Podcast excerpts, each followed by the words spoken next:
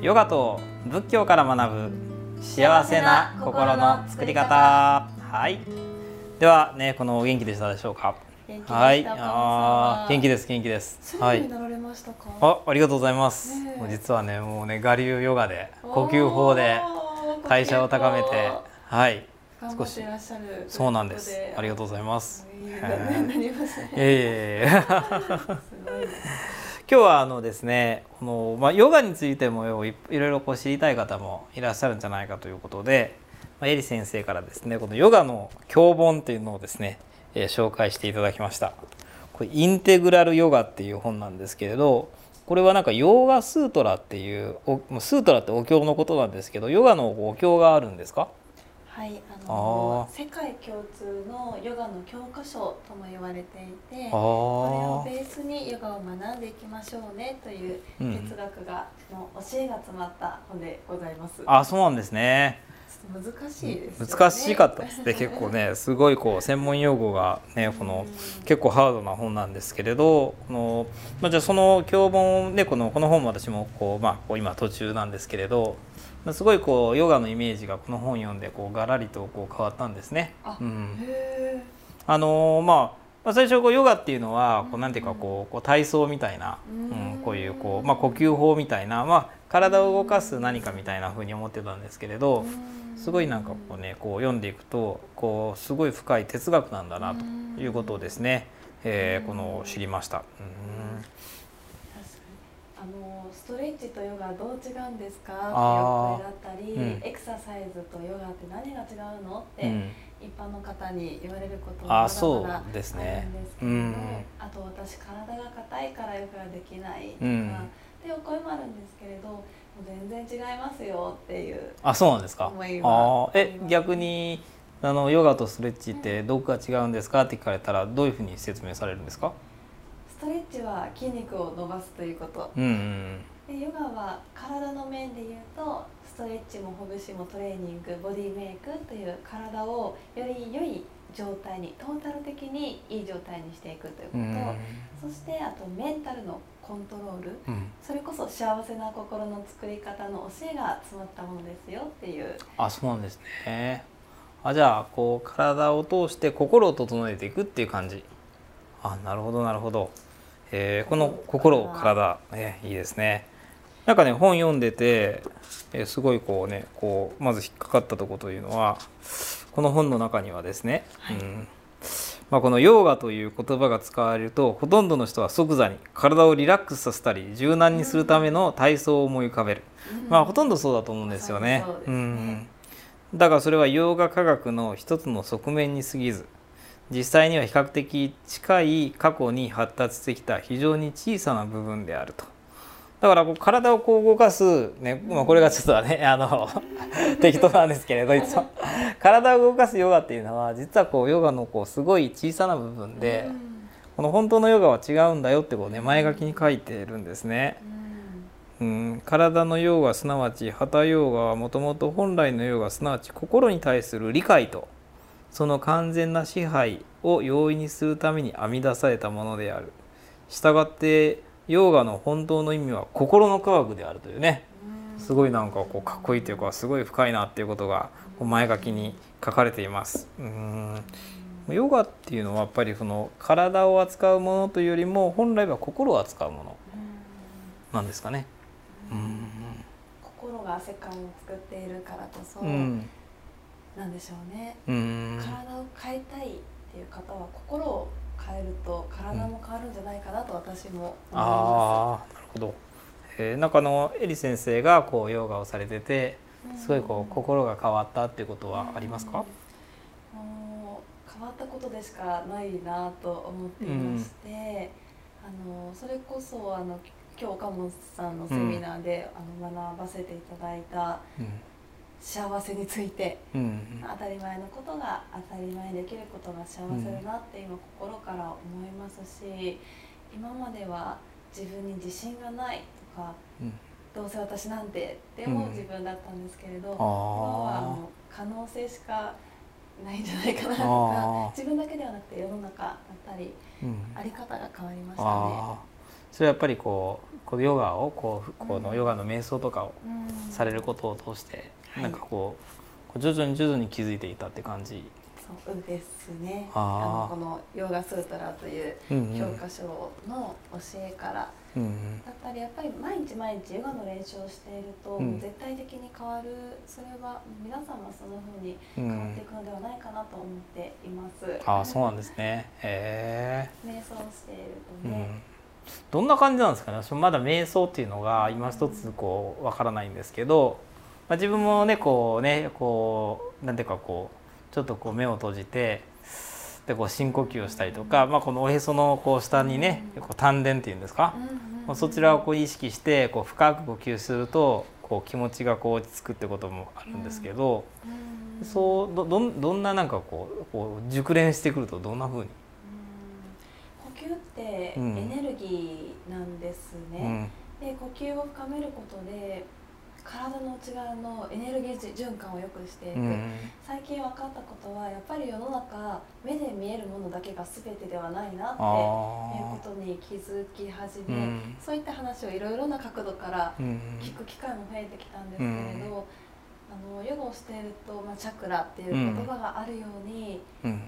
やっぱりエネルギーでできていると思うんですよ。うん。っていう瞑想したり呼吸を深めていくと内側からあのなんかね湧き出てくるようなすごい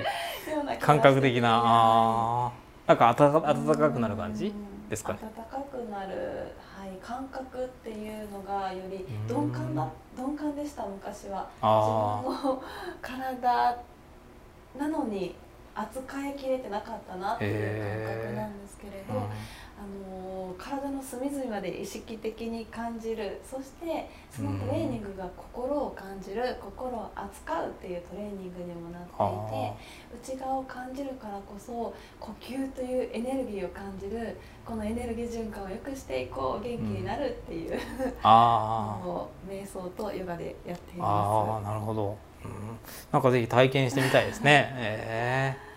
す。あのはい、仏教的仏教の先生からして、このヨガの教え哲学っていうのはどのようにーそう感じていですねただけますか？なんかあのねこのインテグラルヨガっていうね結構こうまあタイプだ。ちょっとまだ最後まで読み切れてないんですけれど、うん。あのなんでかこうあこうやっぱりこう仏教もそのこういう古いインドの哲学からですねやっぱり生まれたんだなっていうことをすごく感じましたね。あのやっぱりこう仏教に出てくる言葉にもこうたくさんやっぱこうヨガに通じることこの本に出てくる言葉がやっぱりこうたくさんあるので、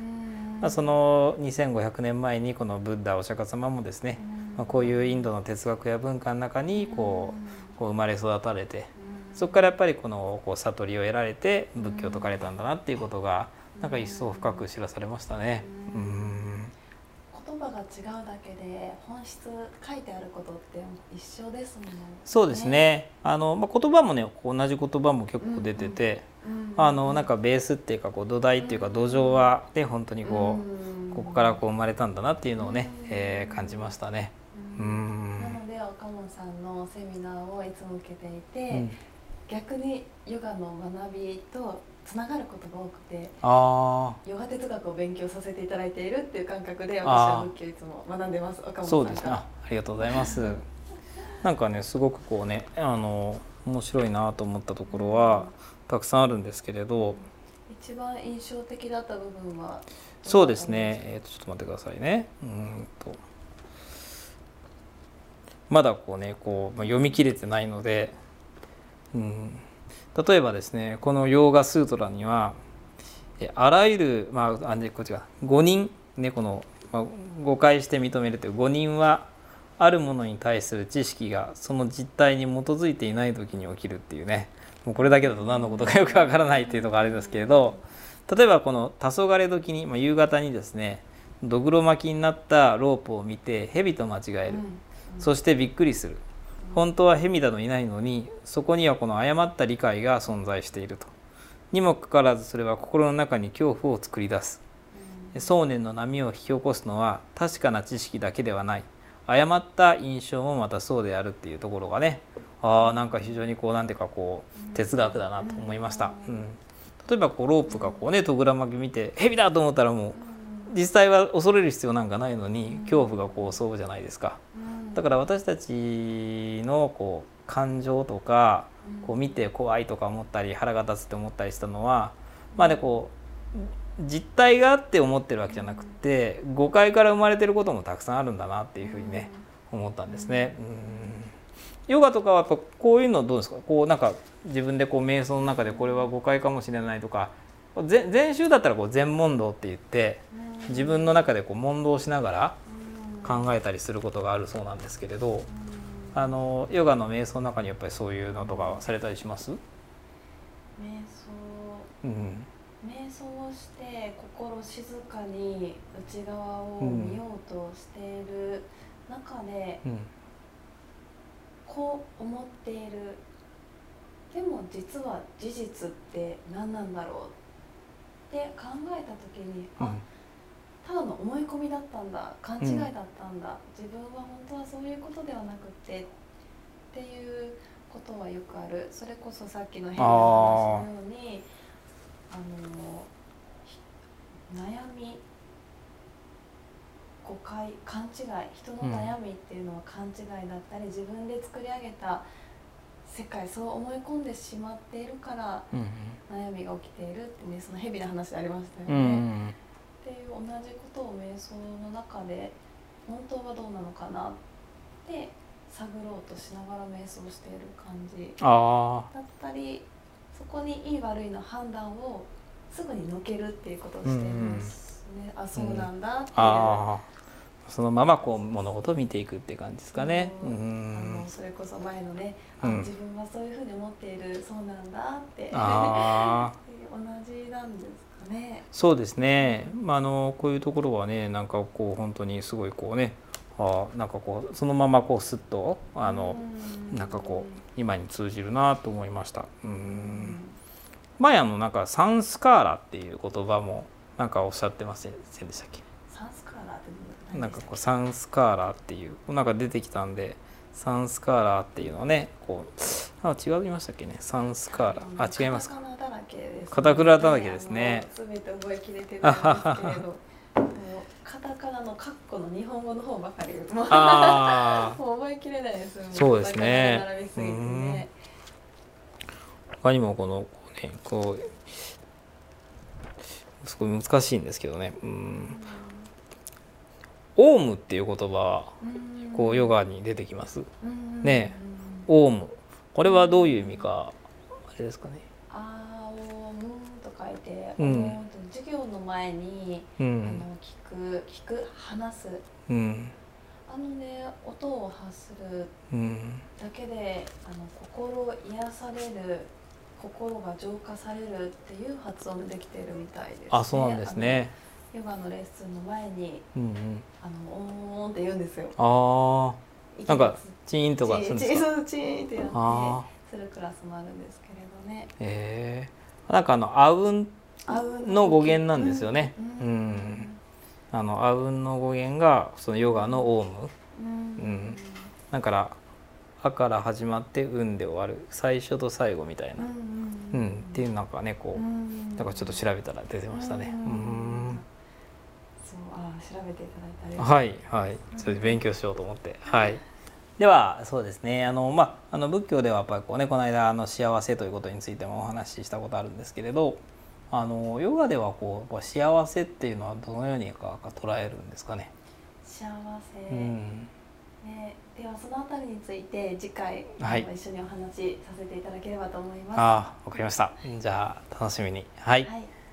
はい。では、えー、そうですね、えー、今日もこれで、えー、終わりたいと思いますけれど、はい。じゃあ、の、エリさんから何か紹介ありますか？はい。あの、いつもご視聴ありがとうございます。私、YouTube、エリヨガで YouTube もさせていただいていますので、よろしければ見てください。はい。私、あの、ブッダの教えを学ぼうという Facebook ページで、毎朝8時からライブ配信をしております。ぜひそちらもご視聴ください。よろしくお願いします。ありがとうございました。はい、ありがとうございました。